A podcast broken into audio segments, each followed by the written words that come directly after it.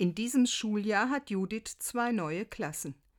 Diese Schüler und Schülerinnen kennt sie noch nicht. Mit den Namenslisten und den Fotos heißt es nun für Judith Namen lernen. So schnell wie möglich will sie die Mädchen und Jungen mit Namen aufrufen können. Jedes Kind soll merken, ich bin gemeint, und es soll die Wertschätzung spüren, die da mitschwingt. Auch in Verkaufsgesprächen empfiehlt es sich, die potenziellen Kunden persönlich mit dem Namen anzusprechen. Das trägt zu einer vertrauensvollen Atmosphäre bei. Für einen Geschäftsabschluss ist das wichtig. Und sogar Gott gibt da ein gutes Beispiel. Über einen Propheten lässt er den Menschen sagen, ich habe dich bei deinem Namen gerufen, ich weiß um dich, ich kenne dich und ich will für dich da sein.